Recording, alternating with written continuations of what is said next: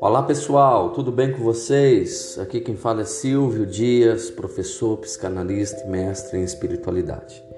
Hoje eu gostaria de discorrer de um assunto que está ligado à nossa espiritualidade, aquilo que nós conectamos durante a semana.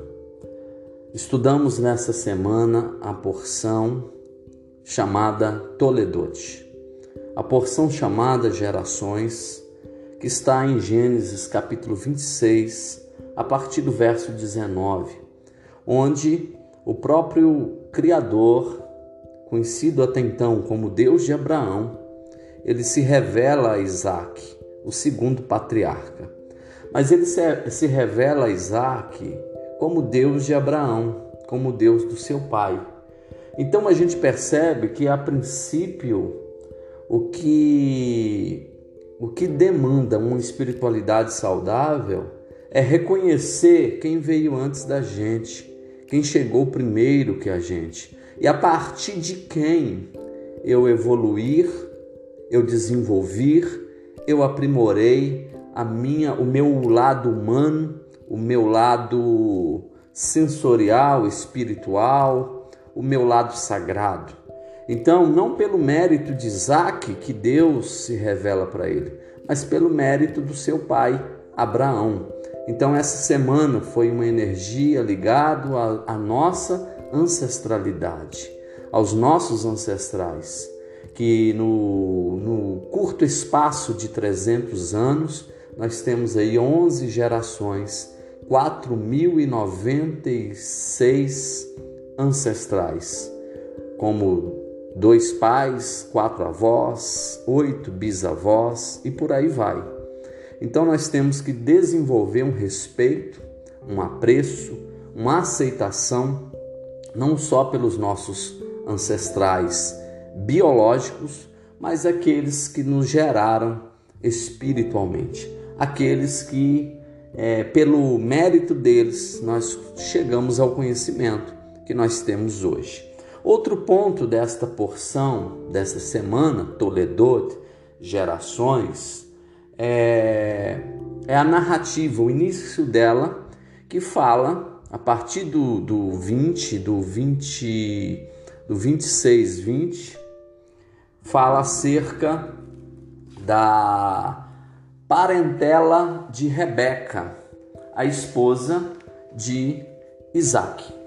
E a parentela de Rebeca é desprovida de virtudes, porque era da região dos arameus, conhecida como a região da trapaça, do engano. Então, na verdade, é Gênesis 25, a partir do verso 20, que fala, ou seja, a partir do 21, que fala acerca da parentela do parentesco de onde Rebeca foi criada, foi gerada, ou seja, em uma família desprovida de virtudes e não era uma família é, abastarda em qualidades, em virtudes. Então mostra a grandeza de uma pessoa em, em desenvolver pa, para o lado da virtuosidade, mesmo em um ambiente que não era propício a isso. Nós temos nessa porção também a capacidade de realmente respeitar aqueles que chegaram primeiro que nós, como diz o próprio Einstein. Eu, vocês acham que eu sou o cara, mas parte do que eu sou está nos ombros de Isaac Newton. Então, isso é muito importante, a gente entender quem chegou primeiro que a gente e a partir de quem eu faço a minha jornada evolutiva. Outro aspecto assim fundamental da nossa jornada é a autoanálise, a busca de uma análise da própria Rebeca que agora está grávida, mas ela não sabe, e ela vai consultar a Deus. Esse termo poético, na conotação de divindade, está ligado alguém mais sábio do que ela, que representa a voz divina. E ela recebe o conselho de que dois mundos existem dentro dela. Dois mundos existem para cumprir o propósito. Mas antes ela não entende isso e ela sente angústias a ponto de desejar a própria morte. Ela sente angústias porque ela tem uma incoerência no que ela sente e no que ela quer fazer. Então existe duas vontades dentro dela, uma guerra dentro dela, onde ela busca harmonização.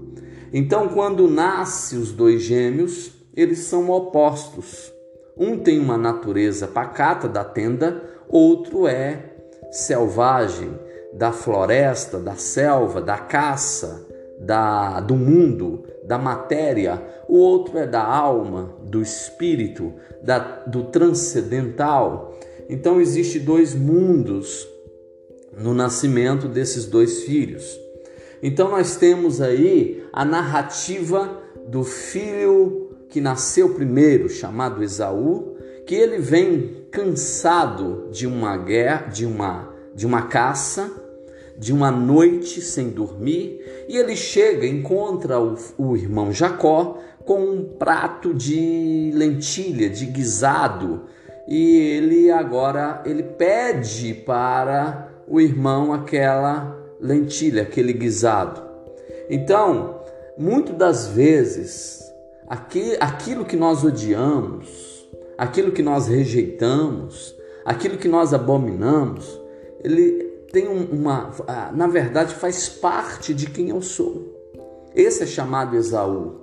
Como diz a profecia, Jacó foi amado, Esaú odiado. E muitas das vezes a gente esquece que esse Esaú, essa alma animal, a ligação nossa com a matéria, faz parte da nossa vida.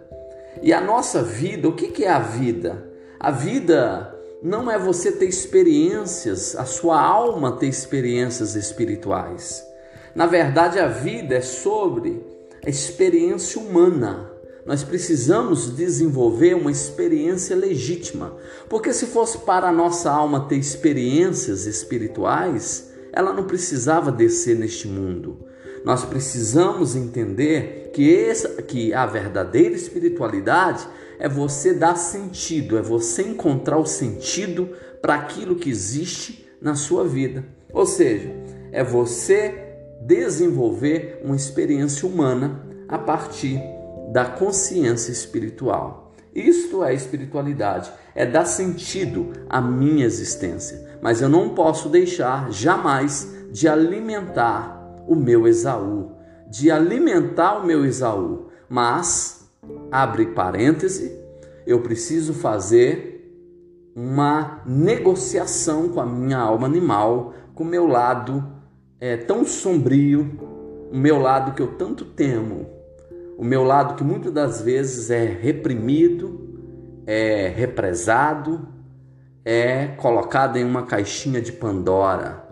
O meu lado onde habita as minhas sombras. Eu preciso fazer uma, um pacto com esse lado, ou seja, eu posso alimentar o meu Esaú, mas eu preciso que eu preciso fazê-lo entender que existe um compromisso a partir disso.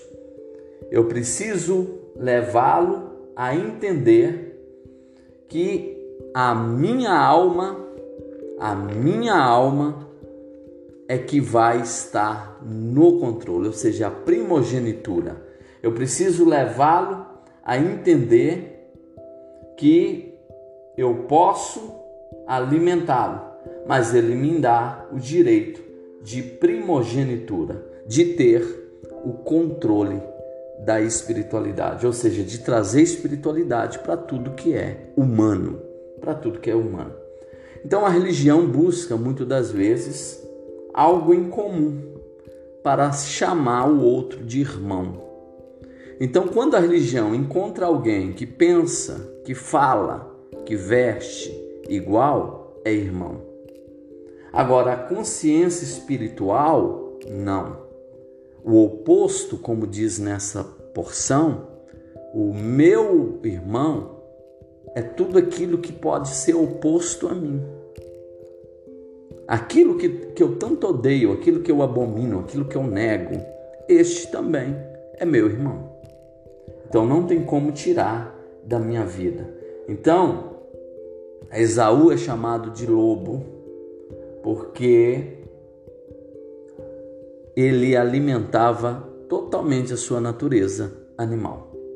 Então eu não posso deixar de alimentar Esaú, a minha natureza animal. Mas desde que esteja a serviço dos interesses da minha alma, ou seja, da primogenitura, que é o direito em manter a espiritualidade. Então, porque muitas das vezes as religiões reprimem, reprime os desejos, reprime as vontades, reprime aquilo que é material e físico. E a maior expressão da nossa espiritualidade está na fisicalidade, na materialidade. Porque a nossa alma desceu aqui para ter experiências humanas, físicas, material.